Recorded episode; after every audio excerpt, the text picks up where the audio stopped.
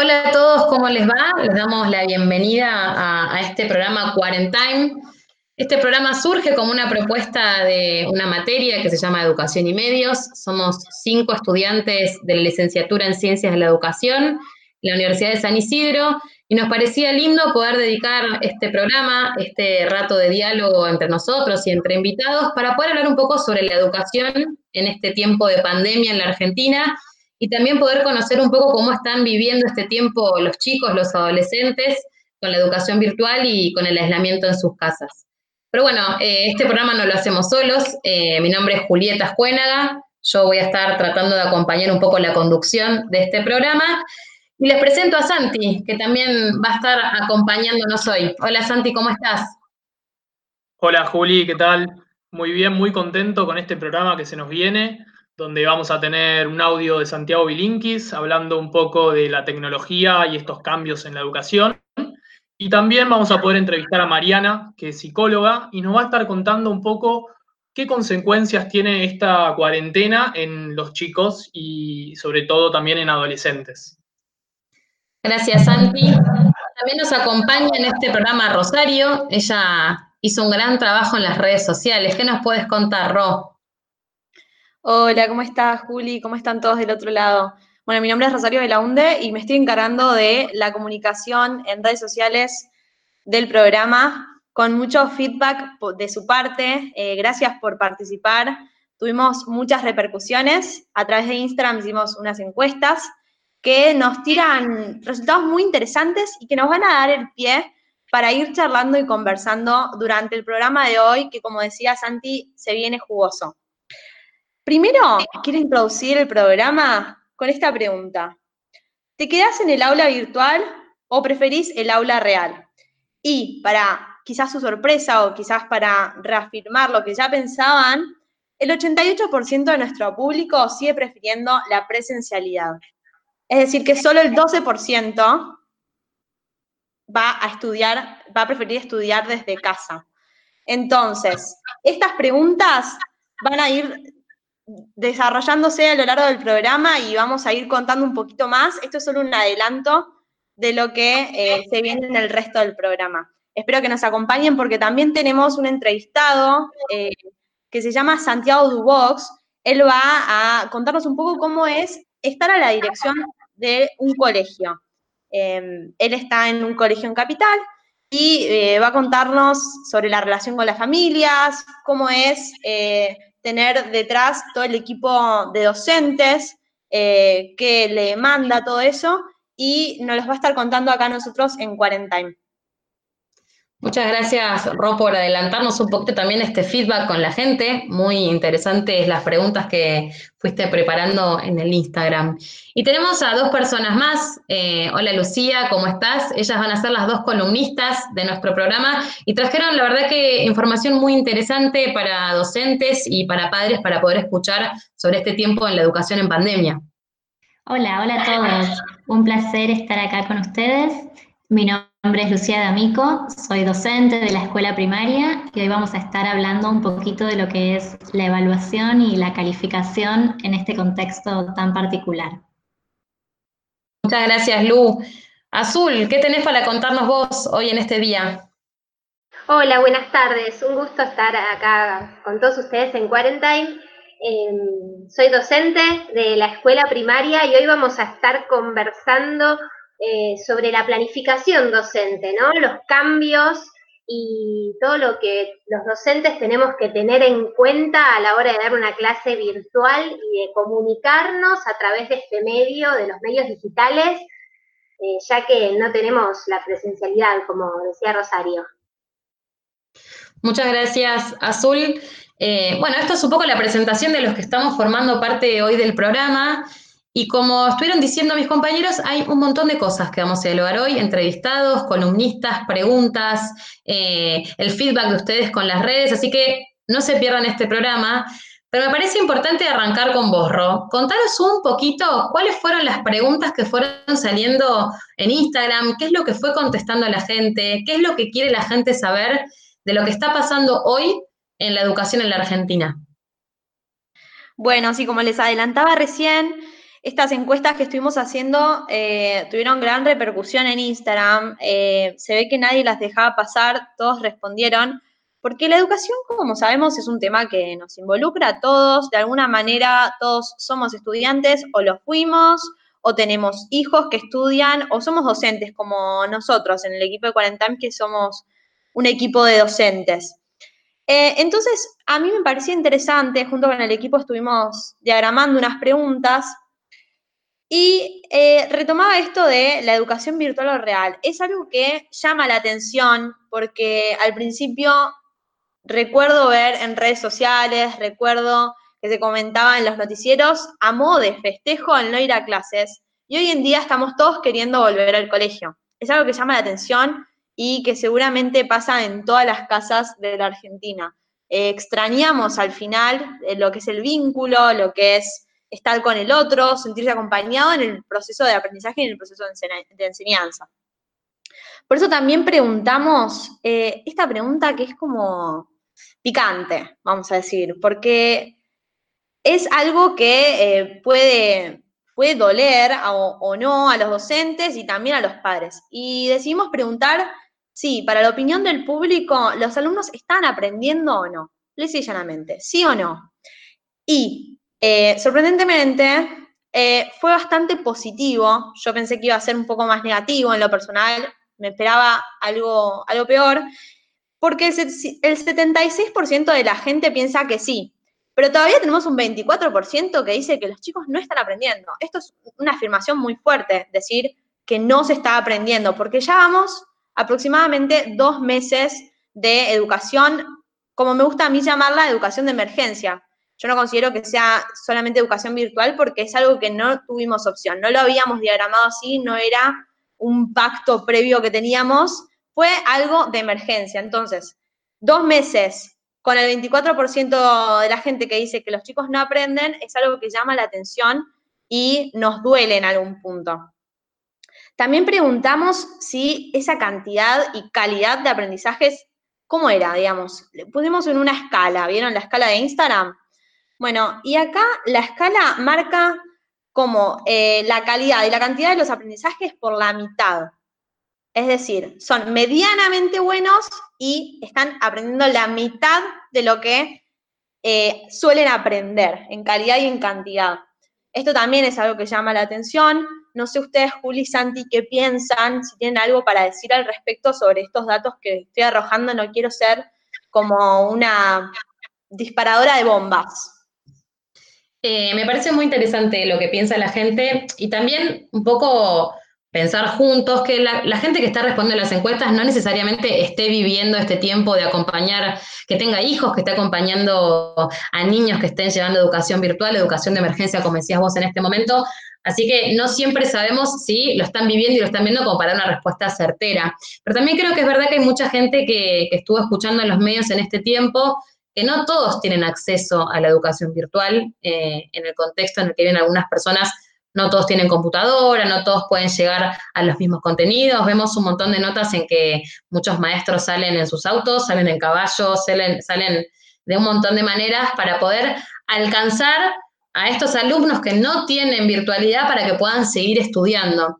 Y nos parecía importante poder tomar algo de esto que, que venimos leyendo, venimos escuchando todos los días, por eso que Santi rescató una nota que escuchó esta semana y le parecía bueno poder traerla para también poder dialogar y a partir de estas preguntas, de, esto que vamos trayendo de otros medios, también ir preguntándole a nuestros columnistas y a, los entrevistados qué tienen para aportarnos hoy en esta, como me gusta este término que dice Ron, esta educación de emergencia que estamos llevando adelante en estos tiempos. ¿Qué tenés para contarnos, Santi?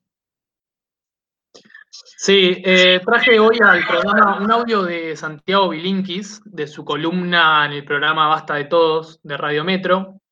Bilinkis es su orador habitual de charlas TED sobre tecnología y educación y también es autor de varios libros sobre estos temas. Y acá Bilinkis en este, en este audio, en esta columna, eh, reflexiona un poco sobre la cuarentena y los cambios que esta trae en el sistema educativo. Si les parece, lo escuchamos. Bueno, vos sabés que una de las cosas locas de, esta cuarentena es que la cuarentena hay ciertas cosas que las paralizó por completo. Por ejemplo, el turismo, hay, actividades que se detuvieron por completo.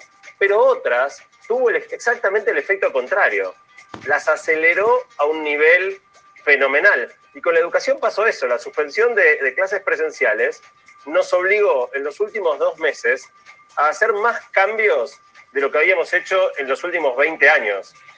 Hace mucho que se habla de innovación educativa sin que pase nada, y ahora finalmente tuvimos que innovar, eh, empujados por las circunstancias, y obviamente no, es, no está bueno tener que hacer cambios tan importantes tan rápido y por sorpresa, y hay muchos problemas derivados que vamos a hablar de eso ahora.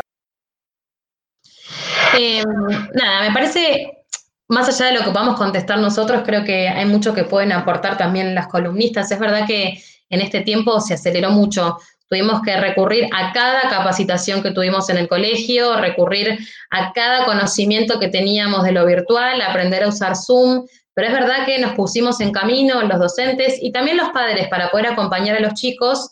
Y creo que mucho de esto tiene para aportarnos las dos columnistas. Ellas van a hablar de planificación, de cómo fueron pensando esta nueva realidad escolar y también sobre la evaluación, cómo evaluar a los chicos, cómo hacer un seguimiento, cómo, ser, cómo estar cerca, de alguien que conociste este año y de los que tuvieron suerte de tenerlos el año pasado y volver a tenerlos.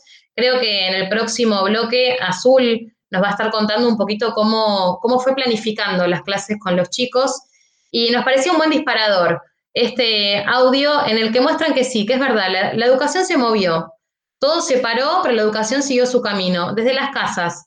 Por más que no estuviéramos presencialmente en cada colegio, docentes y alumnos siguieron estudiando juntos, siguieron encontrándose cada día para poder aprender un poco más. Así que si les parece, vamos a un pequeño corte musical y a la vuelta vamos a tener Sur que nos va a estar contando un poquito de la planificación en este tiempo de educación de emergencia.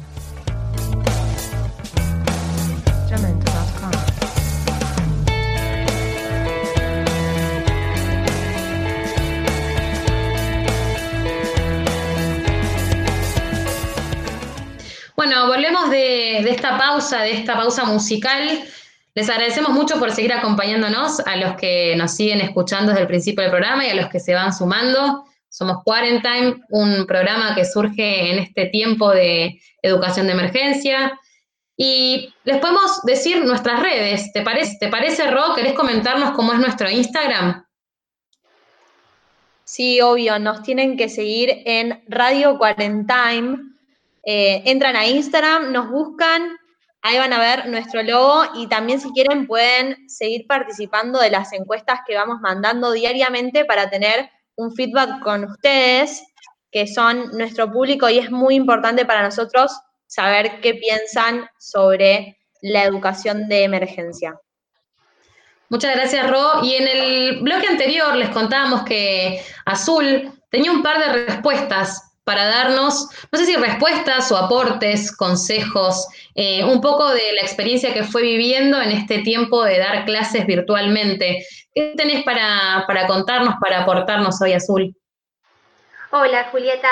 Em, bueno, voy a tomar un poco de todo lo que ya se estuvo diciendo. Eh, me quedo con una de las encuestas que salió en Instagram que habló de la cantidad y de la calidad y que la respuesta se quedó más o menos por la mitad.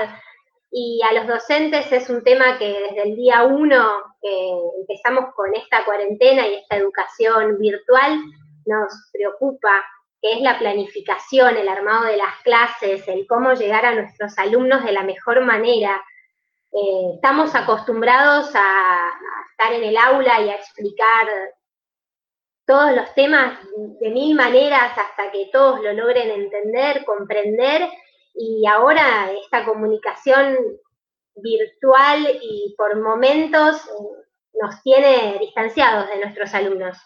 También surge que, nada, esto de la cantidad o la calidad, eh, se estarán, la pregunta surge ¿se estarán transmitiendo todos los contenidos que están en nuestros diseños curriculares, contenidos que para cada año están programados? bueno, ¿qué, se va a hacer con eso? Es una duda que tenemos los docentes y que seguramente están en todas las casas y en todos los padres. Mi hijo está aprendiendo, mi hijo eh, para este tercer, cuarto, quinto grado en el que esté, ¿sí? Eh, y yo como docente puedo decir que sí, que, se están transmitiendo un montón de contenidos. Eh, los docentes tenemos muchas herramientas pedagógicas que, que hacen que estemos modificándolos y haciendo que lleguen de la mejor manera posible. También tenemos el conocimiento de nuestros grupos y eso es muy positivo porque lo que se está haciendo es, vamos a decir que filtrar y elegir el contenido más adecuado para nuestro grupo en cierto momento. Eh, eso es, está en las manos de cada grupo y de cada docente y de cada escuela. Eh, lo que no tenemos que perder de vista es que vivimos en un país con una brecha social muy amplia y esa brecha se traslada a la educación y bueno, no todas las escuelas, sino todo el sistema educativo se está comunicando con sus alumnos de la misma manera. Tenemos escuelas de gestión privada que tienen un montón de herramientas tecnológicas y bueno, y escuelas de gestión estatal que capaz tienen alumnos sin conexión a internet o que esperan a que lleguen, los chicos esperan a que lleguen sus padres del trabajo para poder hacer la tarea porque no vieron la actividad, porque no tuvieron un teléfono para verlo. Esto me parece súper importante tocarlo porque no podemos hacer la vista a un lado a porque mi hijo recibió su tarea, no, tenemos que, ver el, país completo está dentro de esto. Em, a la hora de planificar, las planificaciones se están haciendo, se están usando muchas herramientas, los docentes estamos aprendiendo a utilizar eh, mucho la tecnología y conociendo muchas plataformas nuevas. Y muchas plataformas digitales de educación se están expandiendo eh, muchísimo porque nada, las escuelas las están solicitando y están dando un muy buen soporte. Em, nada, como docente puedo decir que nos está faltando con nuestros chicos el contacto visual, el contacto día a día, el contacto eh, que nosotros los entendemos, sabemos lo que nos están pidiendo, lo que están necesitando. Los padres nos están ayudando mucho, avisándonos, mi hijo eh, esto no lo entendió, o hoy está triste, ¿no? Y hoy tiene un mal día, y no pudo ver tu clase, no pudo escucharte. Y bueno, eso también influye en la planificación y en que nosotros reprogramemos y repensemos todo el tiempo qué vamos a enseñar en cada clase y cada día. Me parece muy lindo lo que nos contás, Sacho, esto de poder reinventarse, ¿no? Los docentes hoy piensan desde otro lugar sus planificaciones, eh, desde un lugar, como decíamos antes, los conocemos o no los conocemos a los chicos.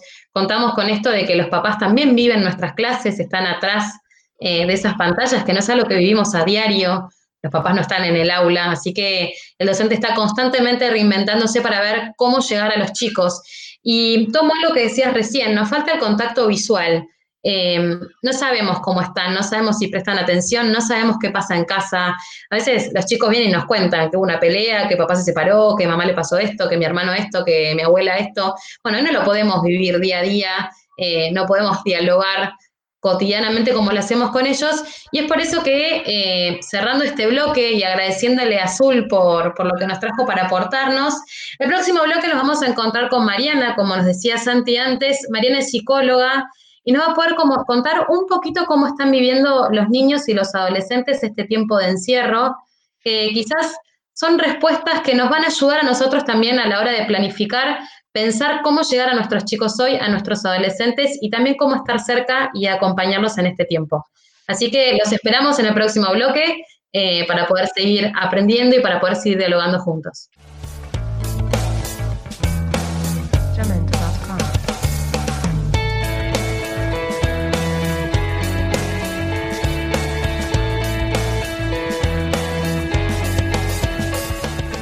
Bueno, volvemos a un nuevo bloque de este programa que intenta abordar un poquito la educación, cómo están nuestros niños, los adolescentes que hoy no están pudiendo ir a clases presenciales, cómo lo están llevando.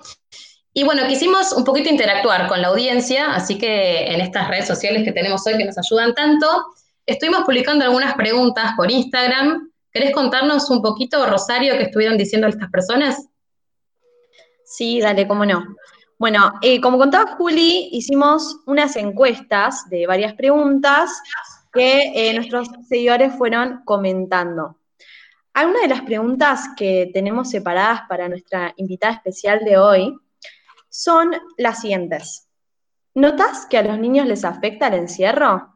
Y sorprendentemente tuvimos un resultado de 98% como que sí les afectaba y solo un 2% que no les afectaba. Por lo tanto, vamos a ahora indagar un poco en cómo es la psicología del niño y por qué la gente piensa que sí se ven tan afectados por esta condición. Después, la segunda pregunta decía eh, si los jóvenes pueden verse afectados psicológicamente por el encierro. Quizás esta tuvo un peso un poquito más fuerte con la palabra psicológicas porque el 76% nada más votó que sí y el 24% votó que no. Quizás la gente piensa que en general a los niños les afecta, pero cuando nos referimos a la parte psicológica, pareciera ser que a los jóvenes les afecta un poco menos que a los niños. No sé si ahora quieren presentar a, la invitada, a ver qué nos puede contar sobre esto. Como les mencionábamos al principio del programa, bueno, vamos a tener varias personas que van a tratar de venir a pensar un poquito con nosotros cómo estamos llevando adelante esta pandemia y cómo lo están llevando adelante los chicos y los adolescentes. Y es por eso que nuestra invitada de hoy es Mariana Bardelli. Mariana es psicóloga egresada de la UBA. Ella se dedica un poco más a lo que es recursos humanos, trabaja en una consultora. Pero bueno, nos pareció importante poder preguntarle a alguien que sabe un poquito más del tema qué es lo, qué es lo que pensaba hoy eh, sobre los chicos, sobre los adolescentes, cómo llevan adelante este encierro, este aislamiento. Y por eso con Santi vamos a hacerle algunas preguntitas que ella muy amablemente accedió a contestar y a participar de este programa. Bueno, Mariana, primero muchas gracias por estar acá con nosotros en el programa para tener tu testimonio como psicóloga y profesional para que nos cuentes un poco cómo, cómo venís llevando la cuarentena. Esa es la primera pregunta.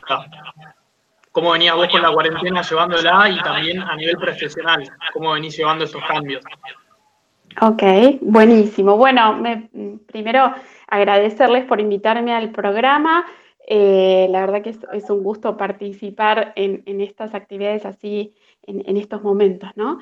Em, primero, eh, bueno, como, decían, yo soy eh, psicóloga, también atiendo eh, algunos pacientes en consultorio y bueno, vemos algunas realidades diferentes, ¿no? en lo particular, yo trabajo por un lado desde la parte de recursos humanos y también en consultorio privado. y contarles un poco que mi experiencia fue, bueno, al, inicio, antes de que se declarara, digamos, la cuarentena, ya en, mi trabajo, que trabajo en una consultora, decidieron eh, mandarnos a todos a, trabajar desde nuestra casa. O sea, fue home office para todos.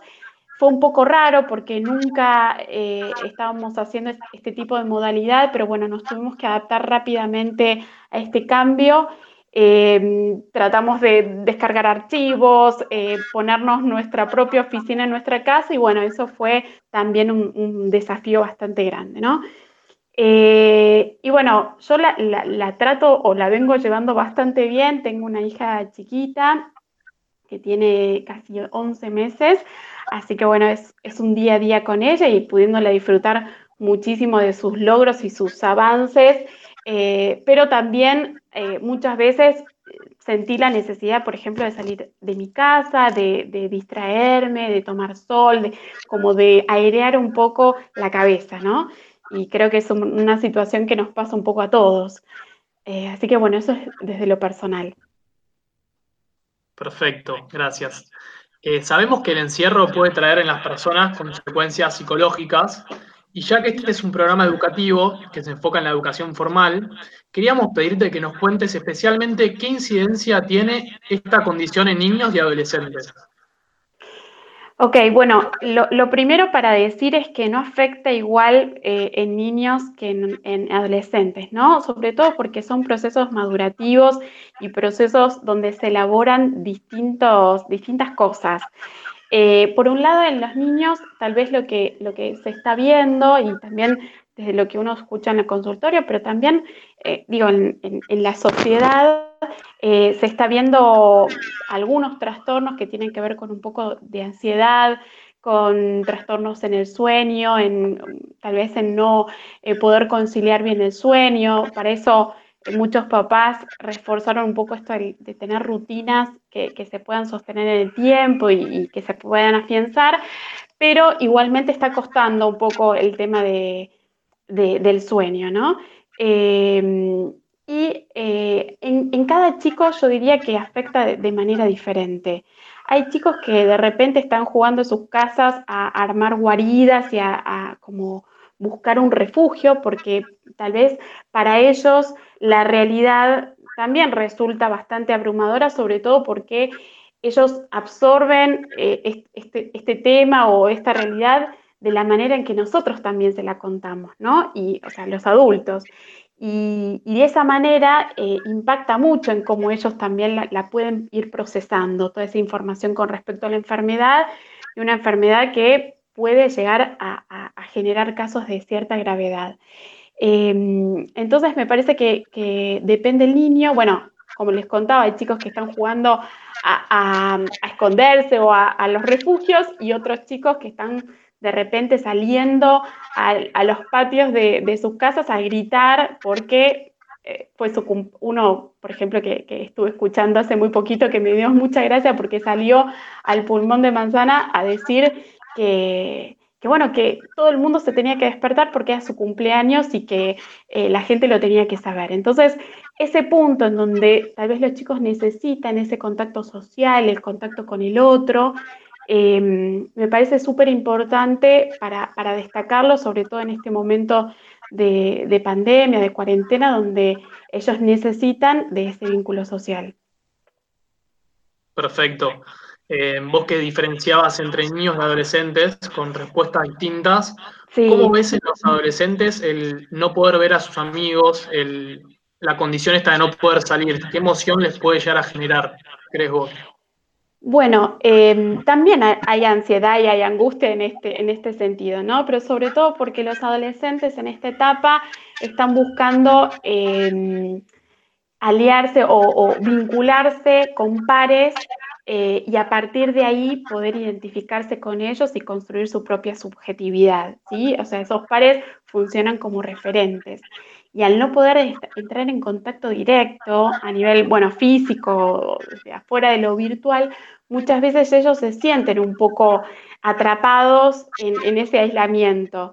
Y, acá también eh, viene a jugar un, rol bastante importante la figura de los padres, de, cómo son esos padres, si son padres intrusivos, si son padres que respetan eh, esa subjetividad o la intimidad del adolescente, porque eso va a ser fundamental muchas veces estamos viendo en, las realidades de los adolescentes que están como generando dobles encierros, ¿no? El encierro desde no poder salir a la calle, pero también el encierro en sus propias habitaciones, en donde se aíslan y arman una especie de búnker eh, para justamente eh, poder conectarse más con esos pares y no tanto con, con la familia que eh, a veces les genera como irritaciones, molestias, se, sienten como muy invadidos. Eh, entonces, bueno, eh, esto, esto va a ser crucial que, las familias puedan acompañar esos procesos, que son procesos normales en todos los adolescentes, en donde se rebelan contra, contra la imagen de los padres, luchan con esa imagen para justamente poder construir su, su propia identidad, ¿no? Perfecto. En, este sentido que venías contando, ¿qué le aconsejarías vos a los padres que nos estén escuchando y mismo a los docentes? Bueno, eh, por un lado, o sea, el primer sostén van a, van a ser siempre los padres, porque están en contacto con, ese adolescente, lo conocen, saben cuáles son sus tiempos, bueno, sus angustias, sus ansiedades, lo, pueden palpar mejor. Eh, entonces, para los papás, yo les aconsejaría que primero que estén alertas, alertas si, si eh, ellos ven que hay algún signo o algún síntoma que se hace presente en los adolescentes que tal vez no es lo, usual en ellos y que les llama la atención, eh, como para poder, digamos, hacer alguna consulta psicológica, digamos, dentro del, ámbito de la psicología, eh, que estén atentos es muy importante para detectarlo tempranamente, ¿no? Si hay alguna, eh, por ahí alguna situación problemática o hay alguna patología que ellos lo identifiquen, eso sería lo, ideal y lo óptimo. Y después, más allá, o sea, corriéndonos de cualquier cuestión de trastornos, es súper importante que eh, sean muy pacientes, que puedan escucharlos, que puedan generar empatía con ellos, ¿no? ponerse en el lugar del adolescente y lo que necesita, y en este punto respetarlos, respetar su intimidad, la necesidad de que, bueno, que hay ciertas, obviamente va, a haber ciertas normas de convivencia en la casa, en su familia, eh, pero que hay un lugar que tiene que ser para ellos, ¿sí? que puede ser su habitación, eh, puede ser el momento en que estén generando vínculos desde las redes sociales, desde las plataformas virtuales que tienen para conectarse. Bueno, esos espacios eh, tienen que ser respetados. Y eh, tal vez yo también lo que les aconsejaría es que puedan fomentar en ellos actividades que no son solamente virtuales, sino que no sé, el que le gusta la música que pueda desarrollar alguna actividad musical, el que le gusta la cocina, algún proyecto en particular, como que puedan eh, desarrollar y ayudarlos a, fomentar esas actividades más recreativas. Eh, y también ayudarlos a que se organicen, ¿no? Porque a veces uno cuando está mucho tiempo en, tu casa, te desorganizás, empezás a perder rutinas, horarios, cosas que son importantes también para el, vínculo eh, familiar, ¿no? Dentro de la familia. Así que yo creo que eso va a ser fundamental en este, en este tiempo de cuarentena. Perfecto. Para me contaste a los educadores también. Sí, los educadores también. Bueno, en, en, cuanto a la educación, como obviamente los adolescentes también se están preguntando, bueno, ¿qué va a pasar este año de, a nivel educación, ¿no? Voy a ir al colegio, no voy a ir al colegio, em, qué va a pasar, o sea, cómo se me va a evaluar, cuál es, va a ser la, exigencia que voy a tener en cuanto a, las distintas asignaturas. Eh, me parece que es súper importante desde el modelo educativo poder plantear bien, bueno, cuál va a ser esa exigencia, qué tipo de, población cada, cada, escuela tiene, ¿no? Porque no es lo mismo, eh, o, colegio, qué tipo de, adolescentes asisten a, esa institución.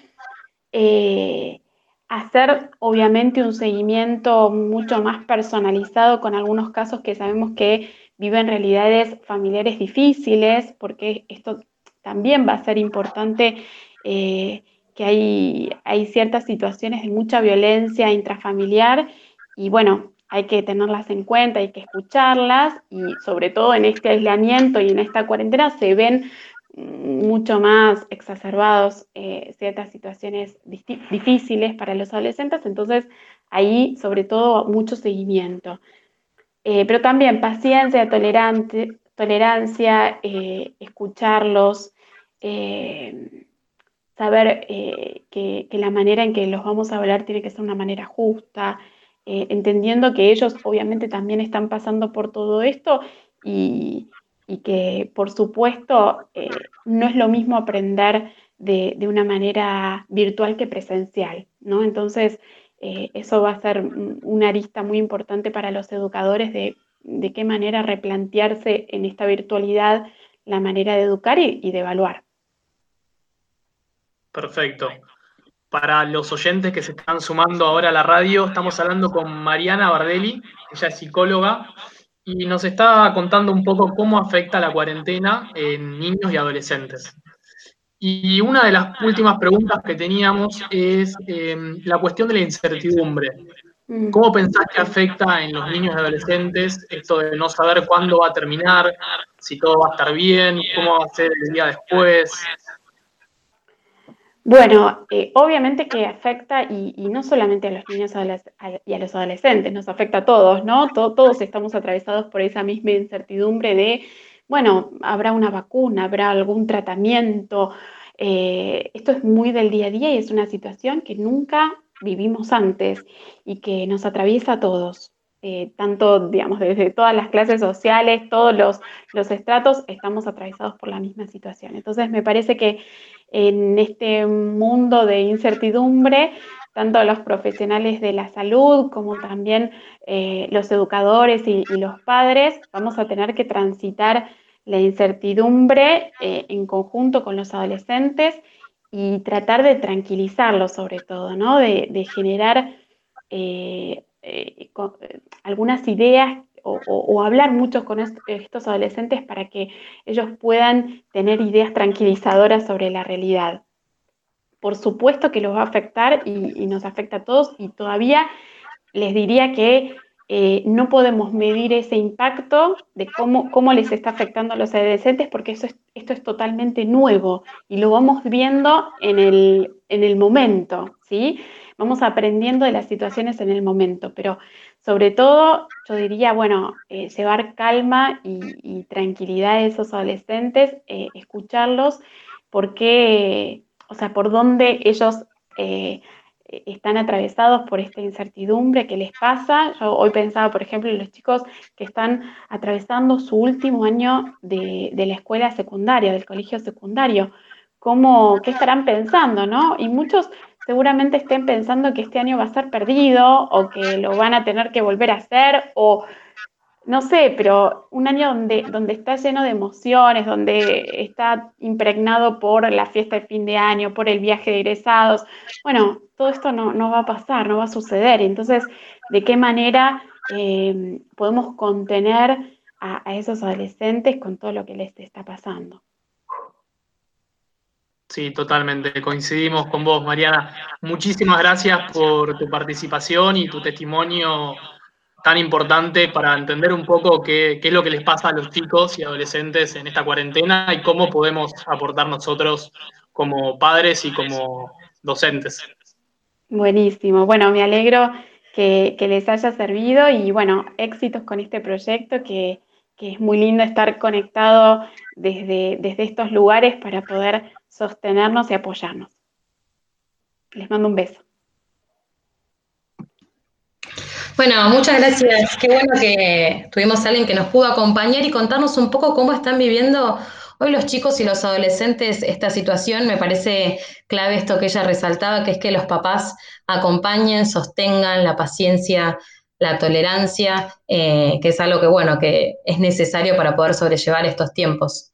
Si les parece, vamos a ir a un bloque musical y en el próximo bloque nos vamos a encontrar con alguien más que nos viene a contar un poco cómo está viviendo la escuela este momento, cómo están viviendo este feedback entre padres y, y escuela, los chicos y la escuela, pero bueno, les contamos más en el próximo bloque.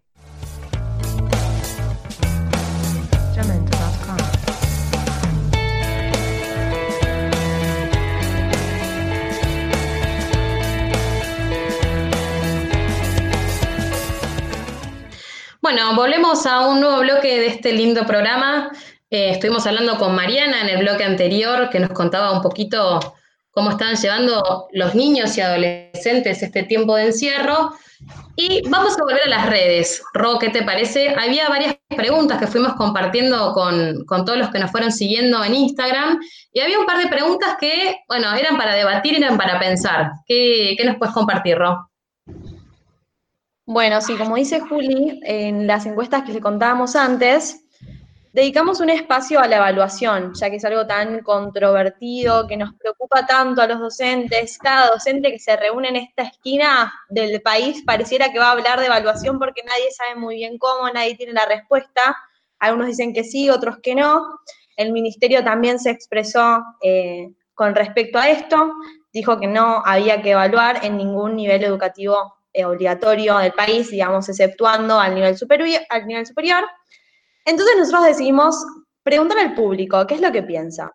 Y cuando hicimos la pregunta de si hay que evaluar en este contexto, el 77% nos respondió que sí y el 23% nos respondió que no había que evaluar. Digamos, hay una respuesta contradictoria a lo que serían eh, las medidas oficiales y las recomendaciones del Ministerio de Educación. Después también preguntamos eh, si la nota, si la evaluación tenía que ser con nota o no. Es decir, si cuando evaluábamos calificábamos o no calificábamos. Y la respuesta, em, sorprendentemente, em, sugirió que el número está de más, es decir, que no habría que poner nota numérica. 64% para sin número y 36% para que los docentes pongamos nota. Esto es un poco contradictorio quizás con la pregunta anterior, que la mayoría del público sugería evaluar, pero la mayoría también sugiere no evaluar con nota. Algo quizás revolucionario para nuestro sistema educativo, ya que regimos eh, todo el sistema a través de calificaciones, eh, hay nuevas corrientes que sugieren utilizar rúbricas y descartar el número, en la calificación, pero eh, el boletín oficial siempre es con nota y entonces es algo de que los docentes no podemos escapar. Em, no sé si querés presentar, Juli, al invitado, que seguramente va a tener mucho que decir de toda esta controversia. Sí, Ro, con estas encuestas que, que, fuimos haciendo y que fuimos viendo un poco qué es lo que respondía la audiencia, se nos ocurrió traer a alguien que trabaje en un colegio, alguien que nos pueda contar cómo fue esta resolución que, tomó el gobierno con respecto a la no nota numérica y cómo evaluar a los chicos. Y invitamos a Santi, Santiago eh, es psicólogo, es egresado de la Universidad de Salvador.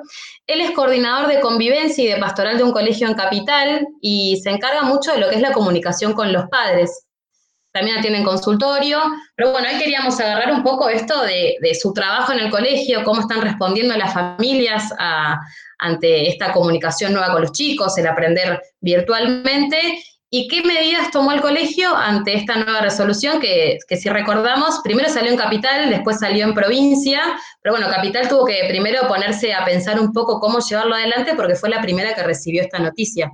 Si te parece, Ro, eh, te dejo con Santi para que puedan ir charlando un poquito sobre este tema. Santi, bienvenido. ¿Querés presentarte un poquito? ¿Qué tal? ¿Cómo, cómo andan? Bueno, muchas gracias primero por, invitarme, ¿sí? Siempre es un placer poder dialogar y más en, esto, en este contexto y bueno, con, sobre un tema tan interesante y tan, este, tan llamativo como es todo el tema de la educación, ¿no es cierto? Eh, bueno, les cuento un poquito igual, Julita recién introducía, yo trabajo como, coordinador de convivencia y pastoral en un colegio, eh, que ya de por sí es una, una, fusión un poco extraña por momentos porque tiene que ver mucho con, bueno, con toda la tarea más ligada a la, en un principio era la disciplina, después se hizo un corrimiento hacia todo lo que, lo que implica la convivencia, ¿no? Y toda la cuestión pastoral, que, está más ligado, bueno, a la, catequesis y al acompañamiento de las diferentes actividades y, y demás. Bueno, gracias por estar acá, Santi. Eh, la verdad que nos sirve mucho tu, aporte y, es muy rico. Bueno, te hago la primera pregunta que tenía que ver con eh, que nos cuentes un poquito tu rol, que ya venías adelantando, que es un poco controversial por momentos porque son como dos funciones eh, que, que, tenés que fusionar. Em, y también, ¿cuál viene siendo tu rol y tu función actualmente, digamos? ¿Cómo se vio modificada por la pandemia eh, tu labor diaria? Digamos, ¿qué función estás abocado en, la actualidad día a día desde tu casa? Bien.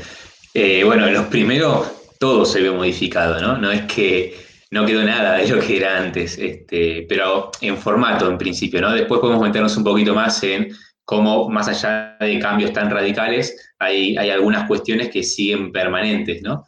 Eh, digo, en primer lugar, yo trabajo muchísimo con el equipo de preceptores, por ejemplo, y en la modalidad presencial, ¿sí? como funcionábamos antes, eh, con los preceptores teníamos un trato, pero recontra frecuente, o sea, era vernos todos los días, era tener reuniones constantemente para poder coordinar diferentes cuestiones de la práctica, sea eh, respuestas a padres o comunicaciones a padres, sea cómo atajar cuestiones disciplinarias con alumnos o cómo promocionar determinado valor, etcétera, no sé, mil cosas, ¿sí? Eh, ahora, digamos, ese, ese, contacto así como de, reunión un poco se perdió y quedamos en reuniones semanales, ya no nos vemos todos los días, pero sí es verdad que dialogamos un montón, ¿sí?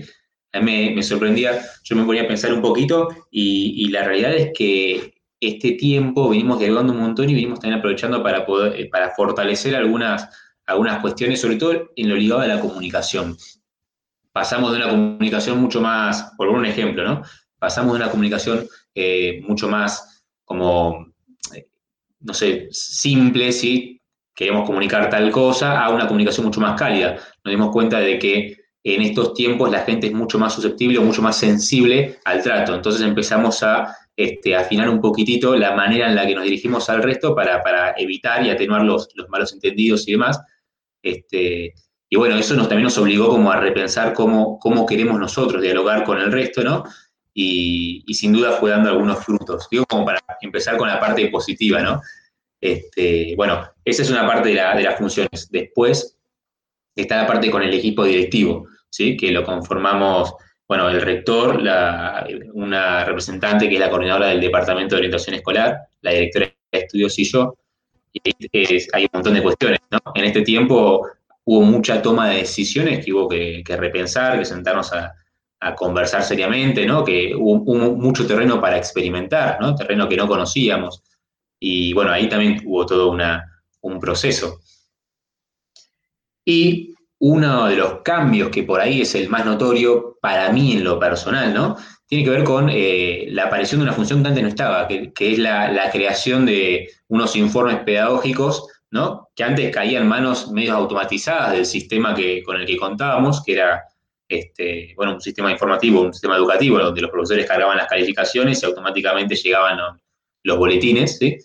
a de un sistema así de automático a un sistema casi artesanal, donde todos tomamos parte, donde vamos pensando nosotros cuáles son los criterios y no las notas, un montón de... Es una revolución desde el punto de vista pedagógico lo que estamos viviendo. Lo que queda ver, que para mí es una pregunta sumamente importante es si, esta revolución, ¿no? con lo que incluso a veces podríamos hasta entusiasmarnos, eh, va a tener cola, ¿no? va a tener un impacto en cómo pensamos la, educación, o es simplemente una manera en la que salimos al paso ante una situación de emergencia sanitaria. Sí, excelente tu aporte. Es algo que me parece que vamos a tener que pensar entre todos, docentes, padres, y yo creo que también podríamos involucrar eh, algún representante de los alumnos porque esto deja mucho que pensar sobre el sistema educativo. Así que es muy interesante lo que decís. También hablabas un poquito sobre la comunicación. Yo te quería preguntar, eh, ¿cuál es la ¿cómo es la comunicación con la familia? ¿Qué plataforma usan? Eh, tanto los directivos como los docentes. Em, tienen algún también contacto con el Departamento de Orientación Psicopedagógica o Psicológica, cómo buscan comunicarse con la familia que hoy es gran integrante de, también de, del sistema. Bien, perfecto. Eh, bueno, a ver, dependiendo con qué, con qué lugar, ¿no? con, qué equipo, eh, te diría que la comunicación varía un poquito en cuanto a las plataformas. Eh, a nivel institucional, lo que implementamos en primera instancia, apenas, eh, digo, estoy hablando del, antes del 20 de marzo, cuando todavía no era una, cuarentena oficial, fue la, bueno, la, incorporación de las aulas virtuales de, Google, ¿sí? Todos los claros. Disculpen si hay que pasar chivo, pero bueno, estamos en un momento en el que hay que simplificar. Este, bueno, entonces usamos aulas virtuales, cada docente tiene una aula virtual y de esa manera es donde empezó toda la comunicación pedagógica con el, con el alumno, ¿sí? Eh, sobre eso, al principio, nosotros, quizás por la estructura del cole, ¿sí? Y por algunos miedos que, reinaban, eh, no, no, incorporamos plataformas sincrónicas como el Zoom, ¿sí? Como Zoom, como Meeting o tantas otras. Preferimos resguardarnos porque no estamos seguros de cómo iba a impactar la cuestión legal. Teníamos algunos miedos con respecto a eso, ¿sí? Después de un análisis que, que calculo que habrán tenido eh, algunos altos directivos de la institución, en conjunto con abogados y demás, se decidió incorporar Zoom ¿sí? como, plataforma, que en primera instancia eh, era, bueno, la cuenta que cada uno de los docentes lo fuimos creando, ¿sí? Y, hace muy poquitito pudimos institucionalizarlo un poquito más, ¿sí? Se armó un contrato con Zoom para poder tener clases este, ilimitadas, ¿sí? Donde no tengamos que estar corriendo con los 40 minutos. Eh, eso digo, lo cuento porque me pareció un avance importante en cuanto a cómo pensamos esa, ese espacio, ¿sí? Después, dos, eh, dos, también dos importantes más, que digo, en cuanto a medios de comunicación, son WhatsApp. WhatsApp se convirtió en un, medio súper utilizado, ¿sí? Antes se usaba eh, para cuestiones laborales, ahora es como el medio principal, pero desde el punto de vista interno, no contando con la familia, sino entre nosotros, ¿sí? con docentes, con, eh, bueno, con el equipo directivo, con preceptores, vivimos prendidos al, WhatsApp. Y por otro lado, el tema de los mails, ¿sí? Eh, en cuanto, digo, pensando en las familias, eh, una de las grandes puntos de comunicación es vía mail. No todos tenemos los mails de los padres, ¿sí? En, en general canalizamos por, por preceptoría, por, bueno, por dirección de estudios y demás. Y, ¿cómo se dice? Bueno, nada, una de las, de las plataformas también que, utilizamos, ¿no? Después también hay algunas llamadas telefónicas, está, bueno, la, plataforma educativa que les decía que, que utilizábamos, pero tampoco sé si tiene tanto sentido meternos en eso. Sí, sí, tal cual. Em, estamos todos investigando qué es lo mejor para comunicarnos y todos los docentes indagando y haciendo chivo, como vos decís, de, todas las marcas que nos auspician. Eh, con respecto a esto de la comunicación, ¿qué medidas se toman, si es que toman alguna medida, cuando un alumno no está teniendo feedback con el colegio? Es decir, notan que no entrega tareas, que no abre los mails, que no responde cuando se le reclama. ¿Tienen algún protocolo a seguir, digamos? Sí, eh, sí, a ver, en primera instancia era como el SOS del docente y, entre todos juntarnos para ver qué hacemos, ¿sí? Pero en un par de días pudimos implementar un sistema que más o menos creo que fue resultando. Eh, en primer lugar usamos nuestra plataforma que es Sendra, ¿sí? Desde ahí el docente puede cargar comunicaciones a los padres y esa fue la primera directiva que nos dieron y que implementamos, pero enseguida nos topamos con un problema bastante importante, que es que, que el docente le escriba al padre está buenísimo porque es ágil, ¿sí? Pero no centraliza, nosotros perdemos registro de lo que pasa. Entonces tuvimos que duplicar información, que eso al docente tanto no le gustó, pero que nos sirvió para tener un registro interno. Así que cada comunicación que sale a una familia se duplica en una especie de libreta de comunicaciones digital que, implementamos, que en realidad les cuento que no es más que un Excel colaborativo, ¿sí? O sea, simplemente es esto, pero fue la manera que encontramos de que todos los docentes puedan cargar algo y nosotros tomar un registro. Y ahí implementamos también una serie de criterios. Si un alumno, por, un ejemplo, si un estudiante recibe una, eh, una sola comunicación, ya damos por supuesto que el docente se encargó, pero si recibe dos, tres comunicaciones, pasamos a hacer un refuerzo vía mail en donde los preceptores le avisan a la familia, bueno, tenemos esta situación, queremos que sepan, ¿sí? La realidad es que las familias deben estar o muy agradecidas o nos deben odiar, porque tenemos una comunicación que por momentos es hasta excesiva, digamos. Sí, y es importante esto que decís también. Eh, quizás el docente a veces se siente un poco invadido, pero eh, también, en mi opinión, por lo menos en lo personal, es un respaldo tener un directivo atrás que te está haciendo un seguimiento y eh, que vos sabés que contás y está al tanto de lo que estás haciendo, porque si no, te sentís vos solo en una oficina desde tu casa y un ente aislado educador sin ser parte de un sistema, ¿no? Totalmente. Totalmente, creo que fue una de las cosas que, una de las primeras cosas que nos sentamos a pensar, ¿no?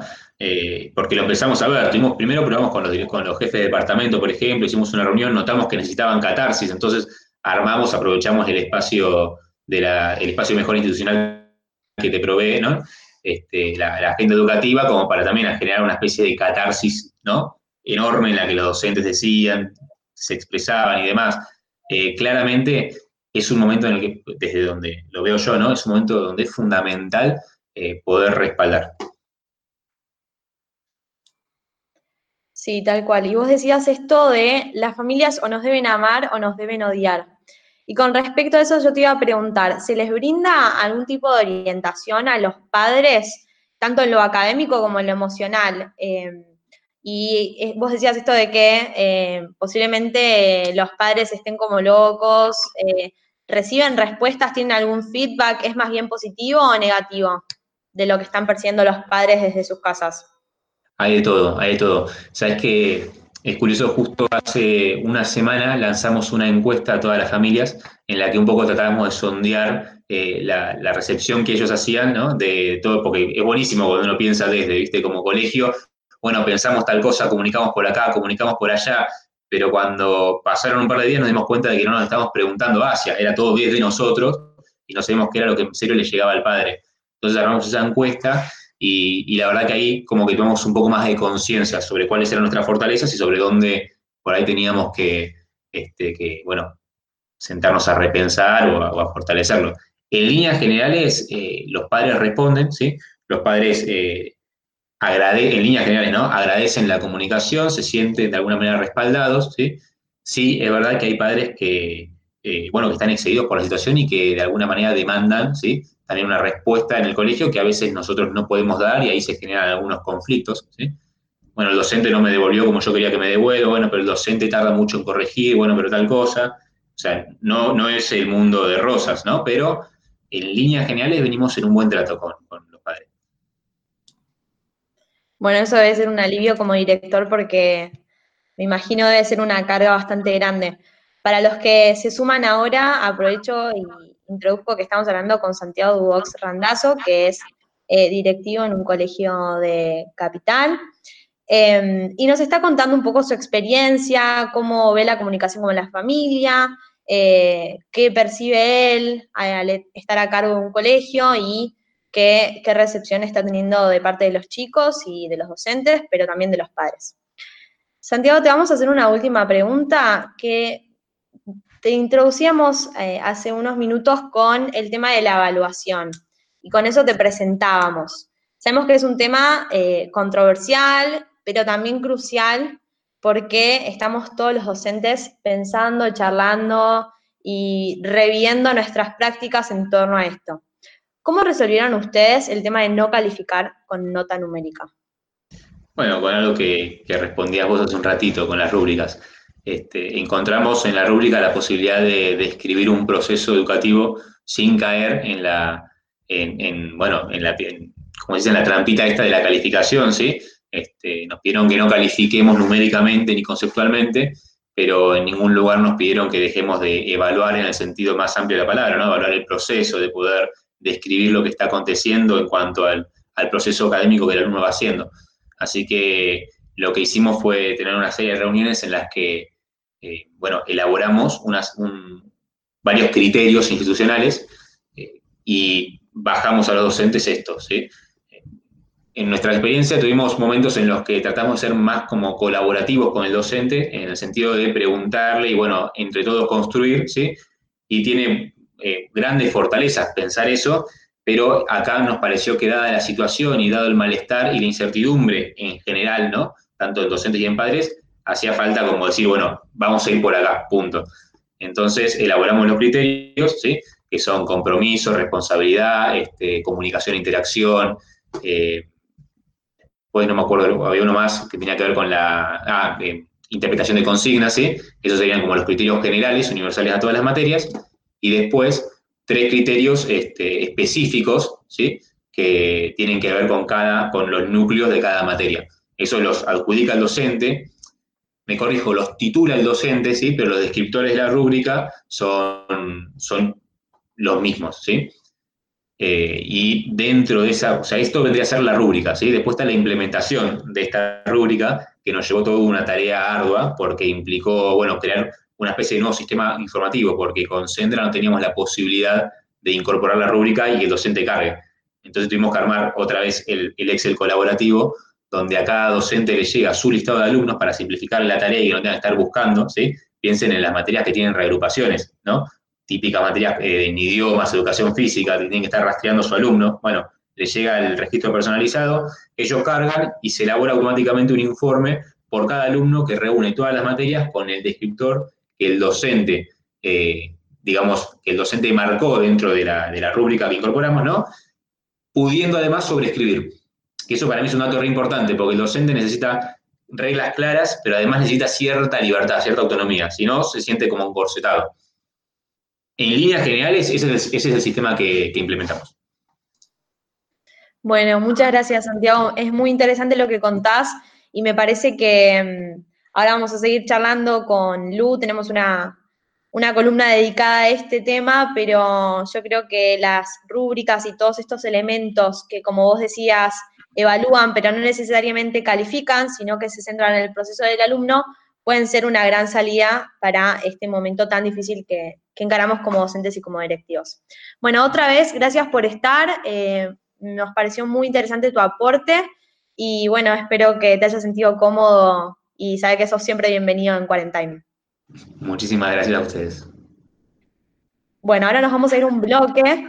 Eh, después vamos a seguir charlando sobre todos estos temas. Son temas que vuelven a salir porque es lo que nos interesa a los docentes, lo que les interesa a los padres y también a los alumnos que posiblemente están ahí escuchando asustados, ¿cómo me van a evaluar? ¿Qué, tengo que hacer? ¿Me van a poner nota? ¿No? Eh, ¿Voy a probar el año? Entonces, vamos a seguir charlando y, conversando para ir juntos desentramando todo esto tan complejo y que nos convoca. Bueno, ¿vamos al corte? Vamos nomás.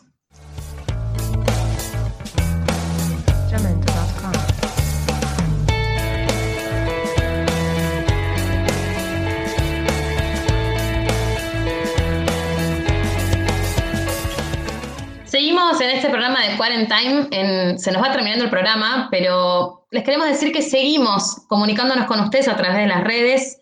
Eh, vamos a seguir poniendo algunas cosas que tengan que ver con la educación, con este tiempo de aislamiento. ¿Querés contarnos un poquito más, Ro? Sí, como decía Juli, nos pueden encontrar en Instagram como Radio Quarantine, time como si fuese tiempo en inglés. Así que ahí vamos a estar subiendo mucho material para docentes, también para padres. Y eh, como fuimos narrando al principio del programa y durante las entrevistas, estamos haciendo algunas encuestas de, para el público en general. No hace falta que seas docente, no hace falta que seas estudiante, sino que a todos nos atraviesa la educación, como veníamos diciendo, y seguramente tengas una opinión sobre lo que está pasando. Así que te esperamos ahí y nos encontramos por Instagram. Muchas gracias, Rob. Para los que se están sumando ahora, en el bloque anterior le hicimos una entrevista a un directivo de un colegio, él nos contó un poquito cómo venía esta relación y esta comunicación con padres, con niños, con las familias en esta nueva educación virtual. Y lo último que hablamos fue un poco sobre esta evaluación, este tema nuevo que, que nos convoca hoy, también porque cambió un poco, ¿no? El gobierno nos pide que no pongamos nota numérica. Entonces, la pregunta se abre, ¿cómo evaluar? ¿Cómo hacemos para poder evaluar a los chicos en este tiempo, estando lejos? Eh, viene un poquito de la mano de la planificación que nos hablaba Azul al principio del programa. Así que le vamos a pedir a Lucía, que es una columnista estrella de nuestro programa, que nos cuente un poco de ella desde su rol de maestra, eh, cómo estuvo pensando la evaluación en estos días. Bueno, Juli, gracias por lo de estrella. Me gustaría retomar un poco esta encuesta de la que hablaba Rosario, ¿no? El 78% de los seguidores dijeron que sí, que era necesario evaluar. La pregunta, como vos decís, es ¿cómo? ¿Cómo lo hacemos? En estos momentos, esta también es una de las preguntas que se hacen mucho los papás y los propios chicos. Todo el tiempo, ¿no? Nos llegan estos, estos cuestionamientos, este trabajo va con nota, ¿cuándo cierra el trimestre? ¿Va a haber, va a haber boletín? Estas dudas se repiten y resuenan en los grupos de WhatsApp. Lo importante acá es que nosotros como docentes podamos establecer la diferencia que existe entre evaluar y calificar. Y esto es importante tenerlo en claro, porque definitivamente los docentes estamos evaluando. La pandemia desafió todo el sistema educativo, nos invitó a repensar nuestras propuestas de enseñanza, además de los procesos de evaluación. Sabemos también que el contexto actual eh, de alguna manera amplió las brechas que tienen los distintos alumnos. No todos tienen acceso a los materiales y tampoco tienen el mismo acompañamiento de parte de los padres. Entonces, esta diferencia que hay entre los trayectos es tan grande que también hay que tenerla en cuenta a la hora de evaluar, porque no podríamos evaluar con justicia si tenemos trayectos tan diferentes. Es por esto que lo que pensamos es que cada docente tiene que rediseñar su proceso de evaluación. Es importante ir tomando información de los trabajos que mandan los alumnos y en este sentido es importante también tener diversidad en estas, en estas evidencias, ¿no? Es tan importante leer el cuento que escribieron los chicos, así como escucharlos explicar, no sé, cómo pensaron un problema. Desde este conjunto de evidencias es que nosotros podremos realizar una retroalimentación. Acá el vínculo con el alumno ocupa un lugar central. Quizás eh, buscando una mayor cercanía, una idea que se nos ocurre es brindar esta retroalimentación a través de audios y que ellos los contesten de la misma manera como para tener una comunicación más fluida. Lu, te hago una pregunta. ¿Vos ¿puedes decir que el Ministerio de Educación estaría de acuerdo con estas ideas que, que nos planteás? Sí, sí, desde ya que sí. En realidad, al principio de toda esta pandemia hubo algunas confusiones con frases, no sé si recuerdan al ministro diciendo, por ejemplo, no es momento de evaluar, sino de aprender. Seguramente son frases que, que suenan y acá es cuando hay que volver a esta diferencia entre los conceptos de evaluar y calificar. Hoy en día el mensaje es más claro, en las noticias ya se habla de, esta diferencia y bueno, como decíamos anteriormente, se habla de que habrá evaluación pero no calificación. Por ejemplo, acompañando esto, hace unos días el gobierno de la provincia de Buenos Aires publicó un documento titulado Enseñanza y Evaluación y allí se sostienen estos, estos lineamientos generales en los que se plantean eh, sobre todo que lo que hay que evaluar un poco es si los estudiantes están logrando sostener el lazo con la escuela y los docentes, tener acceso a las propuestas y si logran resolver las actividades, y también tener en cuenta si logran plantear dudas, preguntas, opinar. Fíjense que en ningún momento hay una propuesta de calificación y tampoco se hace hincapié en los contenidos, sino más bien en el proceso que está realizando cada estudiante. En estos momentos, la evaluación nos tiene que brindar insumos para poder tomar decisiones que ayuden y fortalezcan eh, el proceso de aprendizaje de cada, de cada chico. Pienso que ahí es donde tiene que estar nuestro foco, en que nuestras acciones con los chicos puedan, puedan acompañarlos para que transiten lo mejor posible este momento tan, tan difícil. Gracias, Lu, por todo esto que nos vas aportando. Me parece muy interesante empezar a poder distinguir como docentes, y acá me, dirijo a los docentes más que a los papás, la diferencia entre evaluar y calificar, que es lo que decías vos, que es muy importante. Es tiempo de aprender, de aprender eh, un montón de cosas, desde lo académico hasta lo que tiene que ver con cómo vivimos este tiempo en casa creo que está bueno como docentes ir actualizándonos. Hay muchos pedagogos, hay muchos licenciados en ciencias de la educación, eh, muchos profesores que están dando muchas charlas gratuitas que nos cuentan un poco esto, cómo hacer para evaluar en este tiempo, no cómo poner una nota, cómo poner uno, cómo acreditar. Nos cuentan esto, cómo los evaluamos, cómo los acompañamos en este proceso de aprendizaje. Así que mil gracias, Luz, por todo esto que nos, que nos vas aportando. Y el programa va llegando a su fin, pero bueno, vamos a tener una próxima pausa musical para poder ir pensando un poquito de, de, estas cosas que nos fueron compartiendo los distintos invitados y los columnistas de este programa. Y nos encontramos en el próximo bloque para darle un cierre.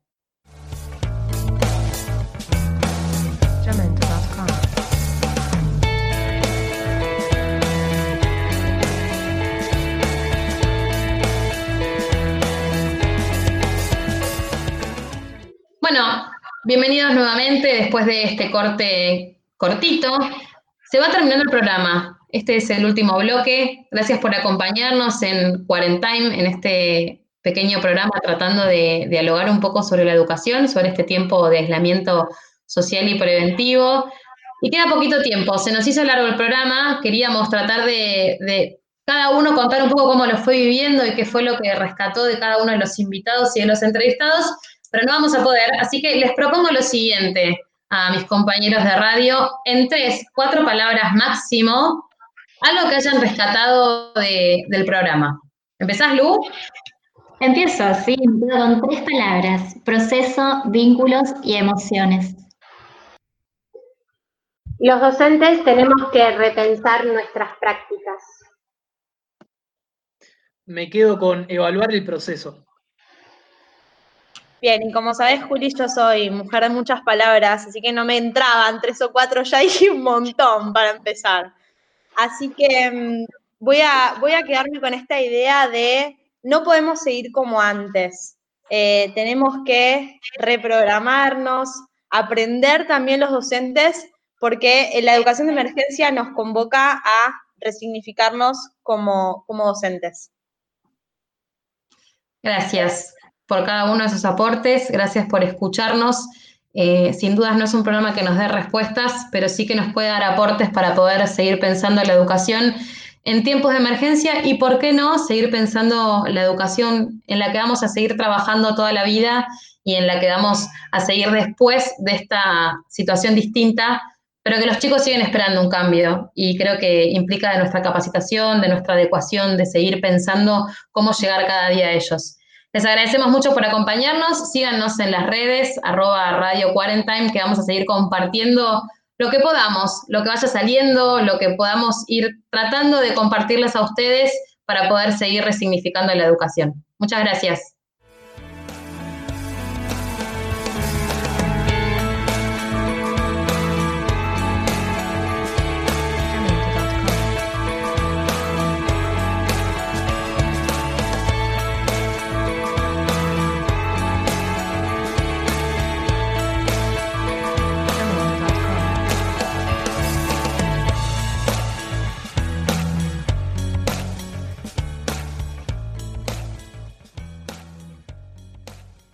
sacramento.com.